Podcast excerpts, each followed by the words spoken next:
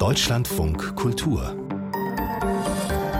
Lesart mit Andrea Gerg. Herzlich willkommen. Die fundamentale Dankbarkeit, die man ja eigentlich seinen Eltern gegenüber empfindet, weil man ihnen ja das eigene Leben verdankt, ja, die ist ja oft durch die Erfahrung, die man macht, dann dann verdeckt oder man hat nicht so einen direkten Zugriff dazu oder ähm, empfindet das nicht immer so. Und diese Urverbindung, die ist mir doch gelungen wiederherzustellen.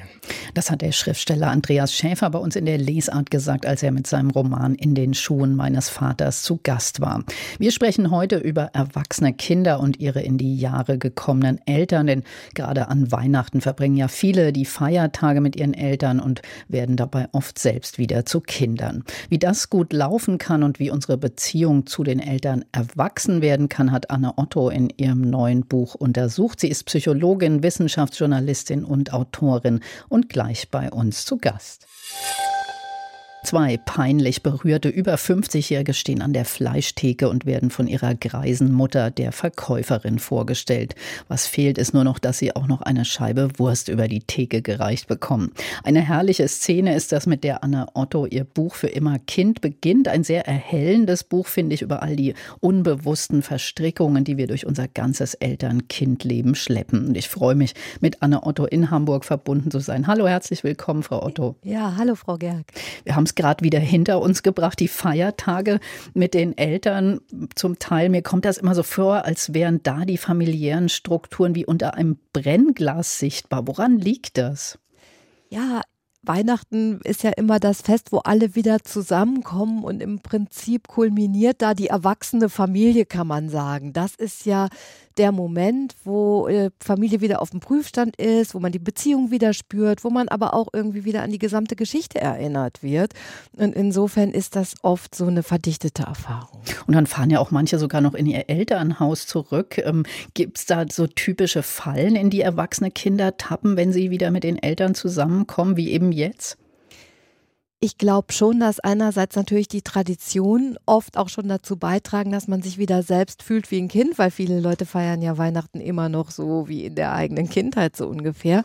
Und natürlich auch, dass man nicht darauf vorbereitet ist, weil jetzt ist man ja erwachsen, fühlt sich eigentlich sehr souverän, kommt dann ins Elternhaus und wird dann mit alten Sätzen und alten, ja, weiß ich nicht, so Triggern äh, konfrontiert und ist dann sofort in so Gefühlen aus der Kindheit, die ja auch manchmal schmerzhaft oder verletzt sind. Hm. Ihr Buch heißt für immer Kind, Fragezeichen. Es besteht aus Fallgeschichten, Fakten und sogar aus praktischen Übungen. Und diese Frage, das fand ich sehr spannend für immer Kind, die hat sich ja früher gar nicht so in dem Maß gestellt wie heute. Wir werden alle immer älter und dadurch sind Eltern und erwachsene Kinder oft viel, viel länger als früher gemeinsam auf der Welt. Was bringt das für Herausforderungen mit sich? Also ich habe das ja selbst in meinem Freundeskreis festgestellt, ich, ähm, dass immer mehr Leute von ihren ganz alten Eltern erzählen äh, und sind selbst schon so um die 50, 60 und kümmern sich jetzt um 80, 90-Jährige. Äh, und diese Beziehung bleibt halt, es gibt nicht mehr wie früher so ein, so Cut, dass Eltern irgendwann sterben und man ist ganz alleine auf der Welt äh, als erwachsenes Kind. Ähm, was ja einerseits auch sehr, sehr schön ist. Andererseits bedeutet das aber, dass man dieser Beziehung auch immer wieder eine neue Form geben muss und sich auch wahrscheinlich immer wieder neu abgrenzen, Unabhängigkeit finden, einfach bewusster, als das früher ist. Und da sagen Sie ja in dem Buch, dass da zwar viel über diese Probleme auf der praktischen Ebene diskutiert wird, also wie läuft Pflege ab, wie kann das alles überhaupt organisiert werden, aber viel weniger, äh, was das psychologisch oder eben psychisch für Menschen bedeutet, die zum Beispiel, wenn sie noch arbeiten und sich um Kinder kümmern, dann auch noch sich um die alten Eltern kümmern müssen. Wie könnte denn so eine psychische Unterstützung aussehen? Also eine psychische Unterstützung. Natürlich ist es erstmal wichtig, sich dieser Sache überhaupt bewusst zu werden und dann gucken, was ist da psychosozial, wie kann man sich gegenseitig entlasten. Zum Beispiel auch, welche Netzwerke brauchen wir, dass sich alle dafür verantwortlich fühlen. Nicht nur die Frauen, die Schwiegertöchter, äh, die Töchter da eingespannt werden, zum Beispiel in der Pflege der alten Eltern, wie das so traditionell üblich war, ähm, sondern dass es eben heute ganz andere, ja, eben soziale Strukturen braucht. Das zweite ist aber auch das ganz Innere, das Psychische. Also wie will ich selber zum Beispiel in Gegenwart meiner alten Eltern erwachsen sein, erwachsen bleiben. Und da gibt es ja in der Psychologie zum Beispiel dieses Konzept der filialen Reife, dass man sagt, es gibt so ganz so Faktoren, zum Beispiel, ich will von meinen Eltern nicht mehr ähm, äh, kindliche Bedürfnisse befriedigt haben oder ich äh, sehe meine Eltern als ganze Menschen und nicht nur als meine Eltern. Da gibt es halt so Konzepte, wie man das lernen kann, in einer anderen, in einem anderen Verhältnis zu den Eltern zu stehen. Das zeigen Sie auch, finde ich, ganz toll und konkret, wie man eben äh, bei sich selbst anfangen kann, um das äh, Verhältnis reifen zu lassen. Ähm, ich finde interessant, dass ja sehr viele Menschen sich ihr Leben lang den Eltern verpflichtet fühlen und eben auch Schuldgefühle haben, wenn sie sich nicht so kümmern wollen. Ist das eigentlich auch noch so eine Art Tabu, wenn man sagt, ich will das eigentlich nicht? Es ist auf jeden Fall schwierig, äh, sich, sagen wir mal, auf eine mit einem freien, befreiten Blick da äh, zuzustellen. Diese Schuldgefühle sind, äh, gehören so ein bisschen zu dieser Eltern-Kinder-Beziehung scheinbar dazu, dass ähm, klar, diese Verpflichtung, dass man denkt, meine Eltern haben mir so viel gegeben, ich äh, muss denen jetzt was zurückgeben. Und das ist ja nicht nur irgendwie rational, sondern das sind eher tiefe emotionale Verbindungen, die da herrschen. Und trotzdem gibt es ja auch einige Autorinnen und Autoren, die den Versuch machen, das so ein bisschen zu öffnen. Zum Beispiel hat ja äh, Barbara Bleisch, diese Philosophin, ein Buch darüber geschrieben, was sind wir unseren Eltern, also warum wir unseren Eltern nichts schuldig sind. Und die versucht so ein bisschen damit aufzuräumen oder da einen anderen Blick drauf zu sehen, dass dieser Generationenvertrag einfach nicht mehr so gilt wie vor 100 Jahren und dass wir uns auch das erstmal klar machen müssen. Und Sie sagen ja auch klar, gibt es auch Leute, die auch selber gar nichts Gutes durch ihre Eltern erfahren haben und die sind dann auch gar nicht irgendwie moralisch verpflichtet, sich um ihre Eltern zu kümmern. Und wenn sich gekümmert wird, das ist ja auch erstaunlich, sind das ja doch in den meisten Fällen immer noch die Frauen, die zu Hause ihre alten Eltern oder Schwiegereltern pflegen. Da ist mit in puncto Gleichberechtigung der Geschlechter sind wir da noch ganz schön weit entfernt, nicht?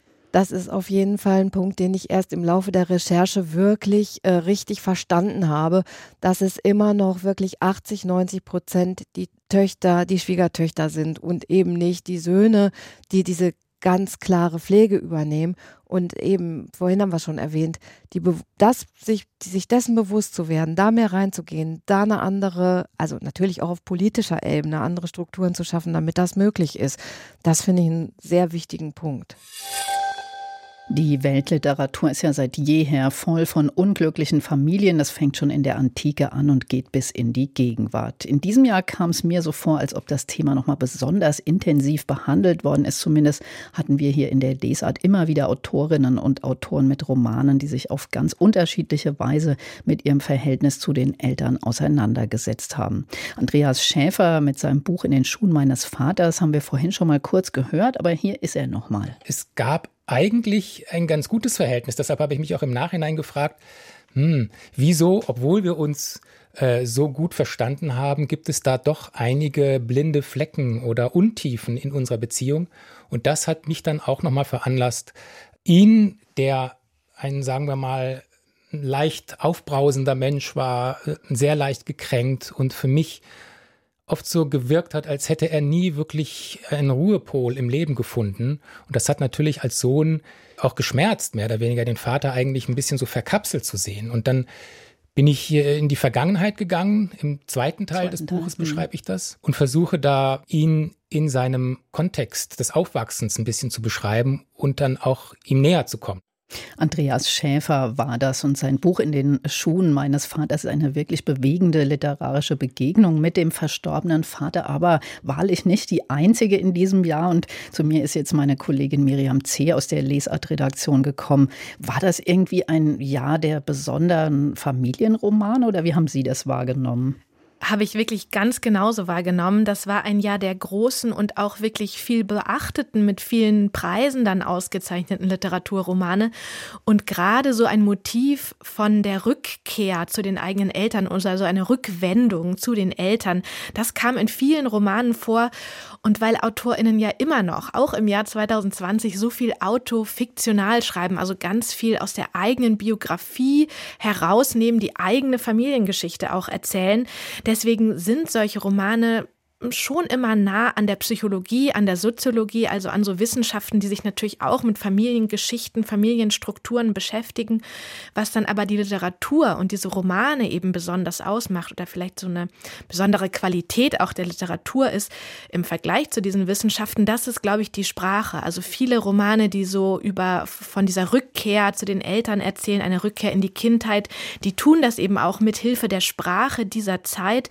Die Autorin Daniela Dröscher hat in ihrem Roman Lügen über meine Mutter zum Beispiel so einzelne Wörter oder Redewendungen aus ihrer Kindheit im Hunsrück in den 80er Jahren eingeflochten. Da geht es dann um Turnschläppchen oder auch so Formulierungen wie brav sein, zu dick sein, der Vater, der auf der Arbeit nicht zum Zug kommt. Also solche Redewendungen, ähm, die aus denen hat äh, Daniela Dröscher, wie sie uns im Interview erzählt hat, ganz viel gezogen bei der Arbeit an diesem Roman. Ich weiß auf jeden Fall mehr von mir. Ich weiß aber auch mehr über die Gesellschaft in der damaligen Zeit. Ich weiß mehr auch über die Sprache der damaligen Zeit. Die hat mich sehr beschäftigt und interessiert, weil sich in diesen Redewendungen und Floskeln, die die Eltern ganz häufig verwenden und die Großeltern auch, weil sich da die Gesellschaft mitspricht. Ne? Wir, wir kennen das von mhm. einer Autorin, die damit sehr stark arbeitet, die ich sehr verehre, wie so viele andere, Annie Ernaux in Frankreich ja, ich habe versucht, diesen, diesen Ton, diese Sprache einzufangen in, und einzuweben in, in meinen Text und zu schauen, okay, wo ist denn diese Zeit, wo ist diese Sprache, wo ist die immer noch in mir? Mhm. Weil sie ist prägend, ne? Die Herkunft ist prägend. Und neben der Herkunft, dem Milieu, in dem man so als Kind aufgewachsen ist, ging es eben in vielen Familienromanen in diesem Jahr auch um die Mutterrolle und Mutterschaft. Also jetzt bei Daniela Dröscher Lügen über meine Mutter, da ist sie schon im Titel, aber zum Beispiel auch der Roman MTTR von Julia Friese. Da ging es um Schwangerschaft, dann die Geburt des ersten Kindes von dieser Hauptfigur. Und das war eben auch wieder so ein Anlass, also das eigene erste Kind für diese Figur, um die es in dem Roman geht, war das ein Anlass, sich eben mit den eigenen eigenen Eltern zu beschäftigen und in welcher, in welchen Narrativen, mit welchen Wertvorstellungen die eben in der Nachkriegszeit selbst aufgewachsen sind. Und so hat uns das Julia Friese hier im Interview selbst erzählt. Ein Mensch, der im Nationalsozialismus aufgewachsen ist, sollte keine Bindung eingehen, sollte möglichst ähm, Leistung erbringen, tapfer sein, sportlich sein, um dem ähm, System halt zweckdienlich zu sein. Ähm, jetzt könnte man sagen, gut, äh, was hat das mit Mutterwerdung in der Gegenwart zu tun? Leider immer noch relativ viel, weil die Menschen äh, damals ja so erzogen worden sind, so wie man erzogen wurde, erzieht man weiterhin. Also die ähm, Sprache, die Tonalität in der Erziehung, die Glaubenssätze, auch immer noch die gesellschaftlichen ähm, Werte sind immer noch so in uns drin. Sich zusammenreißen, also ist alles sehr kalt und effizient. Mutterschaft oder Elternschaft, muss man eigentlich wirklich sagen, ist natürlich nicht was für, für jeden Menschen. Aber das wurde damals nicht so kommuniziert. Damals mhm. war klar, ähm, jede Frau muss Mutter werden und ähm, nicht jeder Mensch kann damit glücklich werden. Also ist das vielleicht auch Angst, dieses Unglück ähm, zu reproduzieren, mhm. was diese Elterngeneration durchaus also ausgestrahlt haben kann, weil es für sie die Wahlmöglichkeit vielleicht auch gar nicht gab.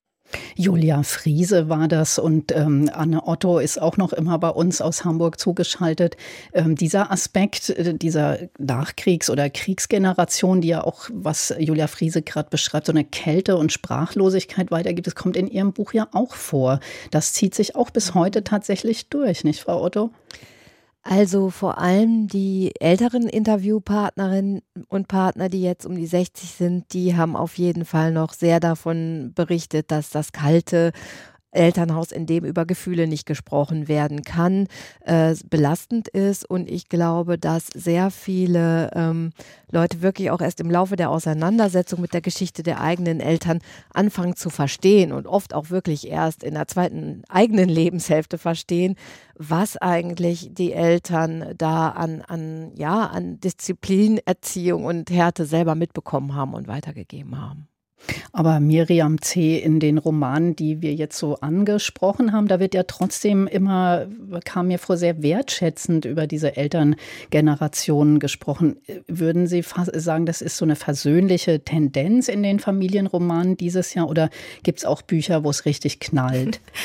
Das ist lustig, weil ich wirklich auch überlegt habe, wie viele Bücher, in welchen Büchern so wirklich die Fetzen mal geflogen sind und mir sind echt wenige eingefallen aus diesem Jahr. Also vielleicht gibt es da so eine Tendenz und gerade gerade übrigens bei den autofiktionalen Büchern, also wenn jemand was eigenes von der Familie erzählt, da geht es oft versöhnlich aus, habe ich festgestellt.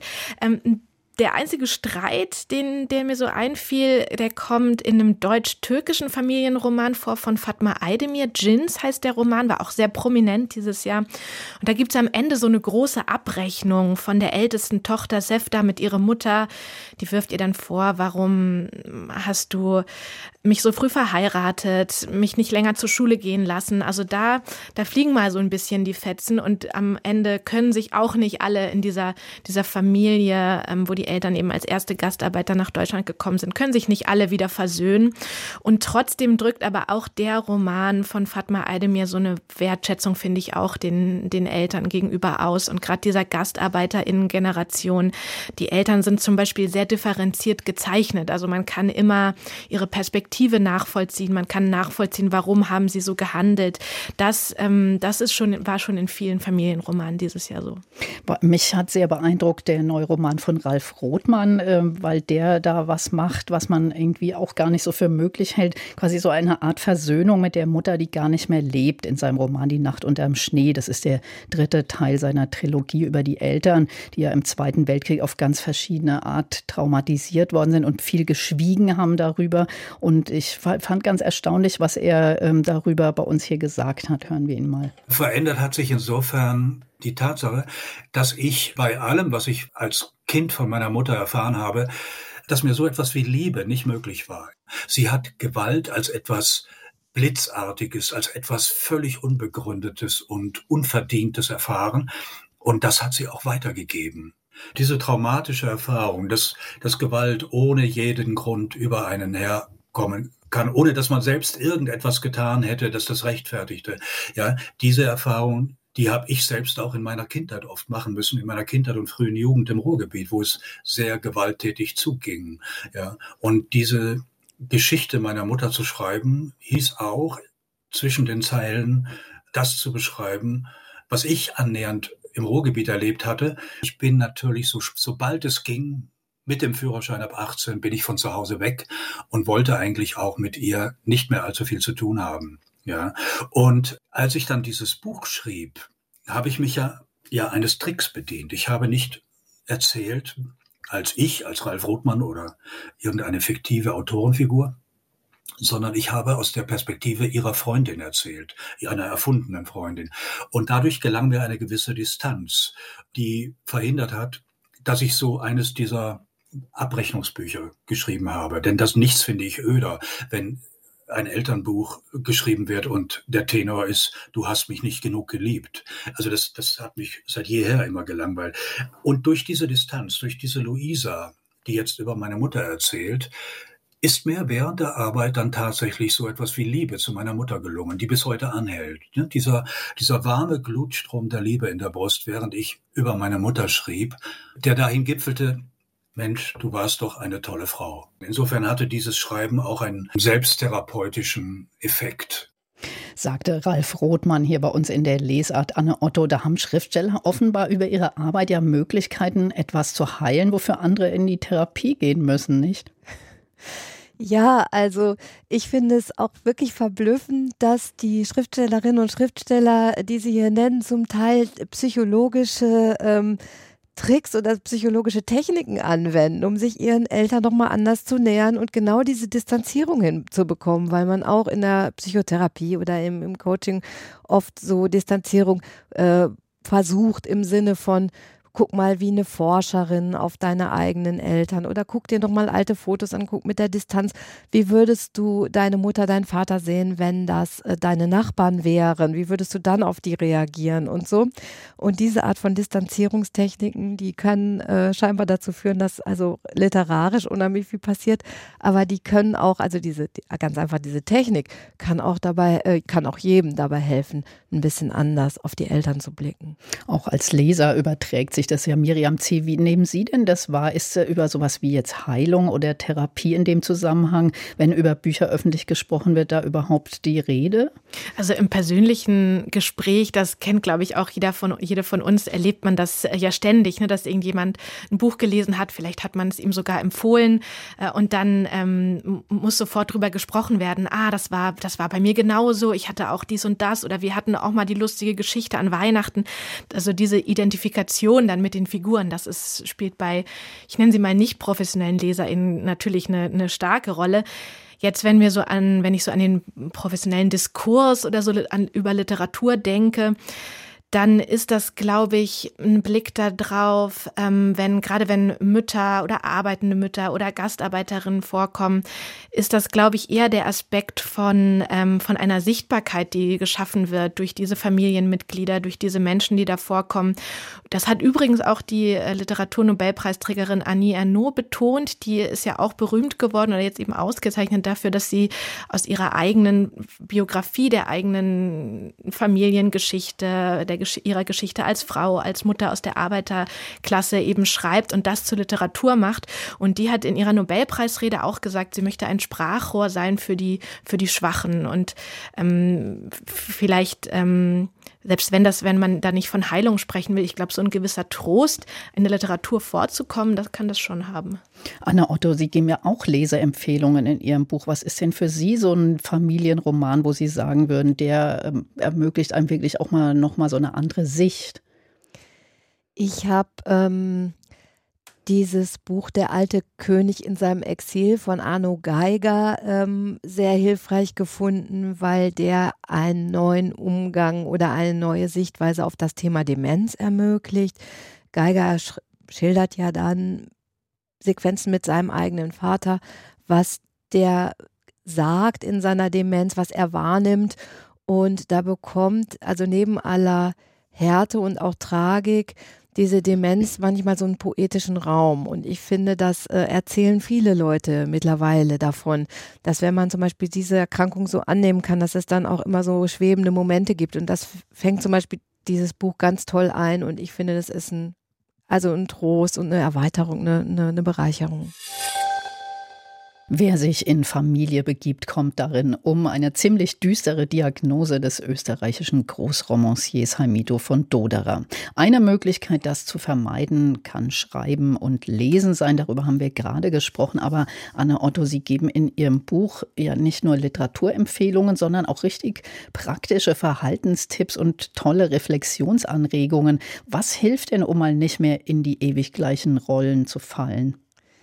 Ja, da gibt es ganz verschiedene Ansatzpunkte. Wir haben äh, schon viel darüber gesprochen, äh, wie wichtig es ist, die eigenen Eltern in einer anderen Rolle zu sehen oder sie in ihrer Ganzheit wahrzunehmen. Eine andere Möglichkeit ist es zum Beispiel, sich mal klarzumachen, wo habe ich eigentlich bisher meine eigenen Eltern enttäuscht oder wo äh, ist es mir wert, sie auch zu enttäuschen? Also im Prinzip, wo bin ich eine ganz andere Person und äh, kommuniziere das auch denen gegenüber. Und das muss ja dann nicht eben immer im Eklat und Streit äh, enden, sondern einfach, dass man sich auf eine andere Art positioniert und sagt, okay, ich riskiere da, dass ich zum Beispiel mit Loyalitäten und, und äh, Vermächtnis äh, breche.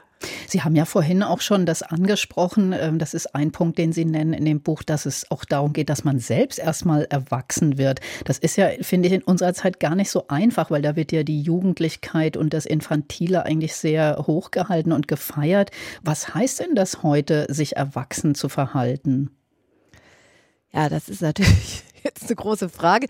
In Bezug auf die eigenen Eltern, glaube ich, ist diese Erwachsenheit da äh, gegeben, wo, wo ich als von den Eltern nicht verlange, dass sie mir helfen, fürsorglich sind, mich behandeln wie ein Kind, mich schonen wie ein Kind. Und das heißt natürlich nicht, dass die Eltern mir nicht mehr helfen dürfen bei irgendwas, nur dass dieses abhängige Gefühl, das, das versucht Selbstverantwortung dafür zu übernehmen, ja, meine Bedürfnisse, was will ich für meinen Lebensweg. Sie zitieren auch in Ihrem Buch eine Entwicklungspsychologin, die klar herausstellt, dass Eltern und Kinder eigentlich immer grundsätzlich gegensätzliche Interessen haben. Die Eltern wollen ihr Wissen, ihre Werte weitergeben und eigentlich auch das Leben der Kinder irgendwie noch mitgestalten. Und die Kinder wollen das gar nicht. Die wollen frei sein und eigene Entscheidungen treffen. Und um diesen Konflikt, da geht es auch bei dem Schweizer Autor Lukas Bärfuß. Der hat ein Essay dazu geschrieben über seinen abwesenden Vater. Vaters Kiste heißt er. Und da können wir auch noch mal kurz reinhören man kann schon eine Distanz schaffen zum Leben, das die Eltern geführt haben und zu der Art und Weise, wie sie auf das Leben geschaut haben. Und man kann sich entwickeln. Ob es immer gelingt, das ist eine andere Frage. Ich glaube, man verstrickt sich natürlich auch immer wieder neu in diesen Beziehungen zu den Eltern, zur Mutter, zum Vater.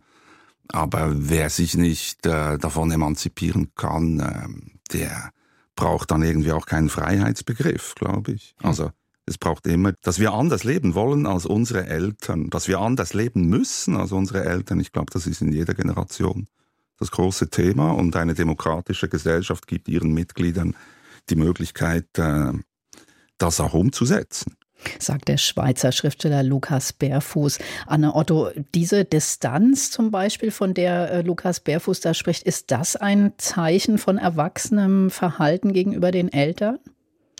Genau, die Distanz zum einen oder vielleicht auch diese Ambivalenz der Beziehung anzunehmen, zu sagen, einerseits ist mir so eine Bindung zu den Eltern wichtig, eine Verbundenheit und andererseits ist es aber auch, dass ich mache was ganz anderes, ich suche mir was eigenes, ich suche mir eigene Möglichkeitsräume und lasse dann auch vielleicht die Eltern hinter mir oder auch vielleicht diese dieses Thema Familie ein bisschen hinter mir. Mm, und Sie haben ja da auch hinten in Ihrem Buch einen Teil, wo man sich so ein bisschen selber befragen muss. Und das fand ich, das sind ja schon Aspekte, wenn man eben jetzt das mal angehen will, das Verhältnis zu den Eltern zu ändern, die gar nicht so einfach sind. Leicht ist es nicht, oder? Es ist komplex in jedem Fall. Dieser, sagen wir mal, Coaching-Teil fängt ja im Prinzip damit an, dass man sich selbst erstmal befragt und irgendwie guckt, dass man selbst gut steht und sich ganz gut kennt in dem Punkt. Und dann geht es aber schon auch ein bisschen darum, in der Interaktion zu gucken, was ist mir wichtig oder den Eltern zum Beispiel sagen, was will ich in der Pflege tun und was nicht und so weiter. Und da ist, glaube ich, nochmal so ein letzter Tipp, ähm, es können ganz kleine Veränderungen in der Interaktion sein. Es muss nicht wirklich immer die große äh, Familienkonferenz sein, sondern dass man zwei, drei wichtige Sachen beim Abwaschen anspricht, dass man äh, ein bisschen versucht, die Beziehungsmuster, die, die, die Kommunikationsmuster ein ganz klein bisschen zu verändern. Und toll und tröstlich ist ja, das hat man, fand ich, bei Ralf Rothmann sehr schön gehört, dass es eben, man braucht die Eltern eigentlich gar nicht dazu, um Frieden in dieses Verhältnis zu bringen, oder? Nicht zwingt. Also, äh, und das ist ja eine ganz, ganz große Chance. Also dieses ganze äh, rund um das innere Kind, das ja eine hohe Popularität jetzt auch bekommen hat. Ne? Diese ganzen Techniken, sich selbst ähm, zum Beispiel auch äh, das zu geben, was man braucht, so oder auch ähm, die Eltern anders zu sehen, das sind äh, Freiheiten, die wir haben.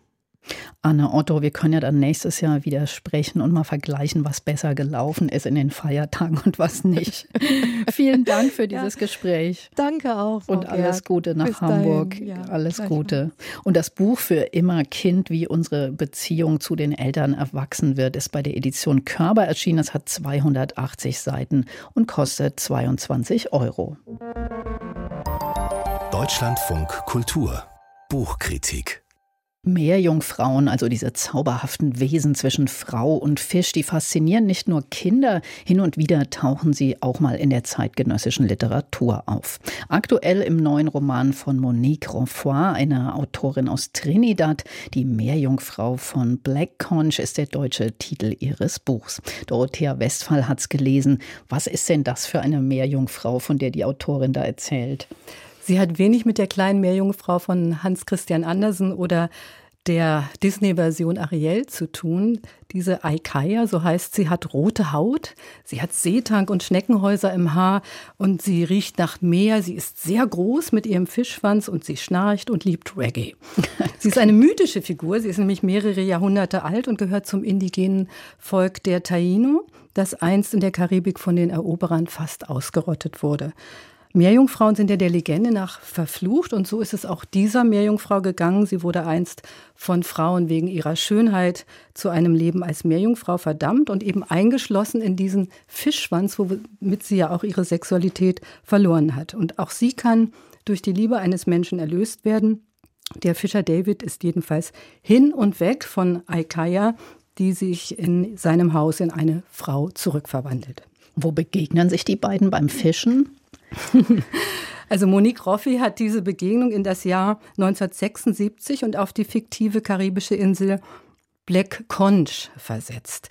Und David sieht sie nun eines Tages, er ist ja Fischer von seinem Boot aus und fragt sich nun, habe ich hier zu viel Dope geraucht oder was? Und er ist so fasziniert, dass er jeden Tag rausfährt, um sie zu sehen. Doch dann findet leider eines Tages der jährliche Angelwettbewerb von Black Conch statt. Mit dabei ein Vater und sein Sohn aus Florida. Die heuern nun eine Kuh an, wollen Schwertfische angeln. Und was passiert? Sie angeln natürlich die Meerjungfrau aus dem Wasser. Und ähm, das ist so eine Art Hommage eigentlich an Hemingways Roman Inseln im Strom. Also dieses Fischen der Schwertfische, aber das mit Aikaya nun, das ist eine wirklich äußerst grausame Szene in dem Roman. Also ich fand die ganz, ganz schwierig zu lesen, denn mit diesem Fang wissen die Männer nichts anzufangen. Und was tun sie? Sie verletzen sie, sie beschmutzen sie auf übelste Weise. Und offenbar hat hier die Autorin ein Gedicht von Pablo Neruda inspiriert. Da geht es auch um eine Meerjungfrau, die in ein Pub gerät und von betrunkenen Männern dort deren Gewalt ausgesetzt ist.